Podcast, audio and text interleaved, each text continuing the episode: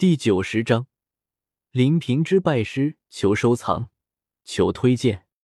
过了一会儿，华山派的人也来了，不过却是令狐冲等华山弟子。令狐冲一副江湖浪子的模样，一眼便能够分辨出来了。w w w 点 q y u s h u 点 c c 无弹窗广告。华山弟子其中还有一人，却有些让萧协惊讶。那人便是之前萧协前去福州。萧协曾经偶然见过的林平之，岳掌门道。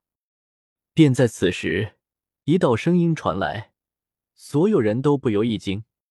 天门定义以及所有人都站了起来，迎来出去。却见远处两人并排走了过来。当先一人身穿绛色剪绸袍子，矮矮胖胖，犹如财主模样的中年人，乃是这里的主人刘正风。在他旁边另有一人。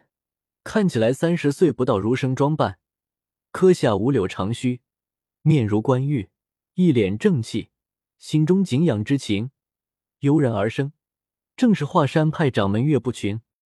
也难怪岳不群会被别人称为君子剑，这副样子还是很有欺骗性的。萧协看到岳不群后暗道：一见岳不群，所有人都纷纷上前见礼。令狐冲这些华山弟子。更是全都跪了下去，多谢各位出来迎接，岳某不胜惶恐。声音中给人以如沐春风的感觉。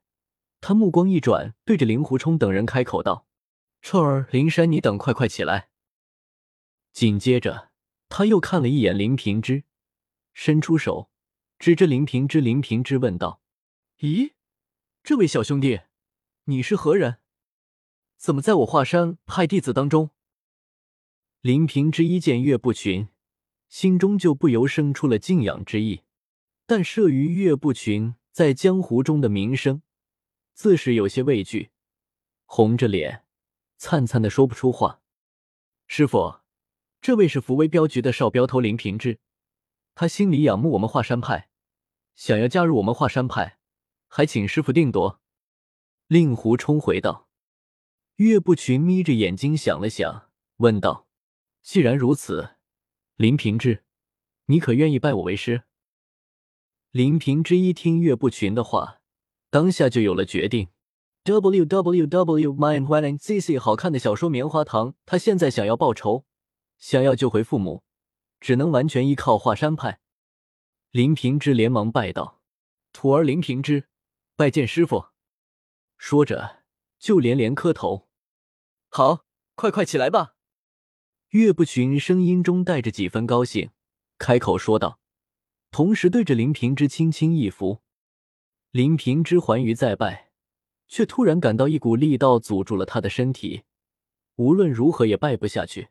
当下也不再用力，顺势站了起来。抬头时，再次看到了岳不群的身影，心中不由暗道：这等人物，才堪为我林平之的师傅。恭喜岳师兄收得家徒！当下刘正风身为刘府之主，率先出来道贺。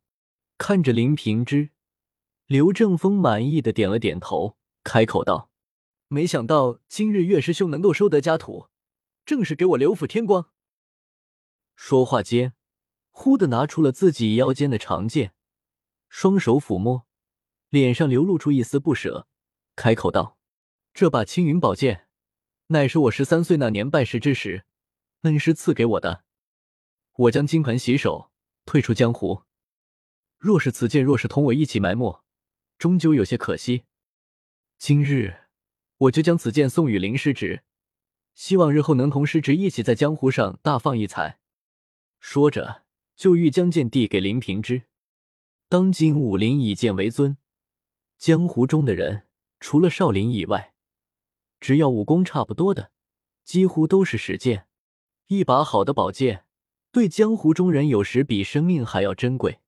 刘正风这把剑虽说名头不大，可却是他的师傅所赐，意义重大。再加上跟随他几十年，杀人无数，依旧在使用，必然是一把难得的利剑。林平之一愣，正欲接过，却被岳不群伸手拦住。只听岳不群开口道。师弟，此剑太过于珍贵，我徒儿不敢接受。还请师弟将此剑收回，赐予自己的弟子吧。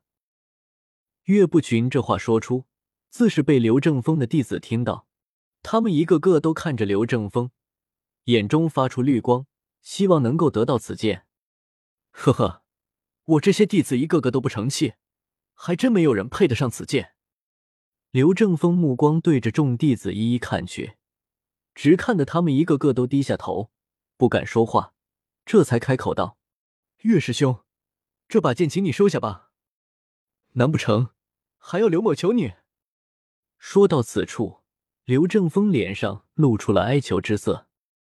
岳不群神色终于一正，看着刘正风，犹豫了许久，终于点头说道：“好，这剑。”岳某就收下了。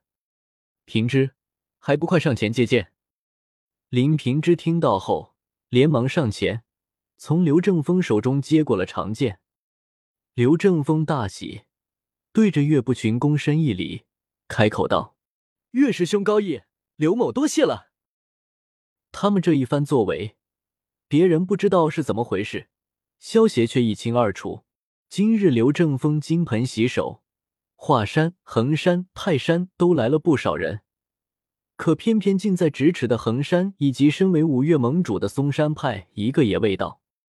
萧协看过原著，自然对这件事情一清二楚，而刘正风自然也是感到气氛有些不对，于是乎接着送林平之送剑的机会，向着岳不群求助。当然，不但是岳峰能知道。在场众人也不乏聪明的，也能猜到一些。可是无论如何，他们也不会想到一场大变即将发生。对刘正风的作为虽说有些好奇，可也只是各自暗中戒备。刘正风送了一把自己失传的宝剑，天山派的天门以及衡山的定义，自轴也拿不出更好的东西来了。当下也不做作，对着岳不群与林平之恭贺了几声。就各自退下，紧接着各门派的人都一一上前，对着林平之与岳不群进行恭贺。过了许久，恭贺众人才一一退去。眼看午时就要来临，众人才回到了各自的座位上。岳不群对着刘正拱了拱手，有些歉意的开口道：“刘师弟，因为魏兄的一些私事，险些要耽搁了师弟你的大好时辰。”师弟，你还是先金盆洗手吧。日后你虽非江湖中人，但我等依旧却可以一起饮酒下去，反倒比以往更自在些。刘正风笑着说道：“岳师兄哪里话？这要是你的事，我就算耽搁几天也无所谓。至于日后……哎！”说话间，刘正风突然站了出来，开口道：“各位，刘某今日……”就要金盆洗手，从此隐退江湖。在这之前，我还有一件事情要宣布。说着，他就用力拍了三下掌。忽听得门外砰砰两声冲响，跟着鼓乐之声大作，又有鸣锣喝道的声音，显示什么官府来到门外。刘正风略一拱手，便走向门外。过了一会，见他恭恭敬敬的陪着一个身穿公服的官员进来。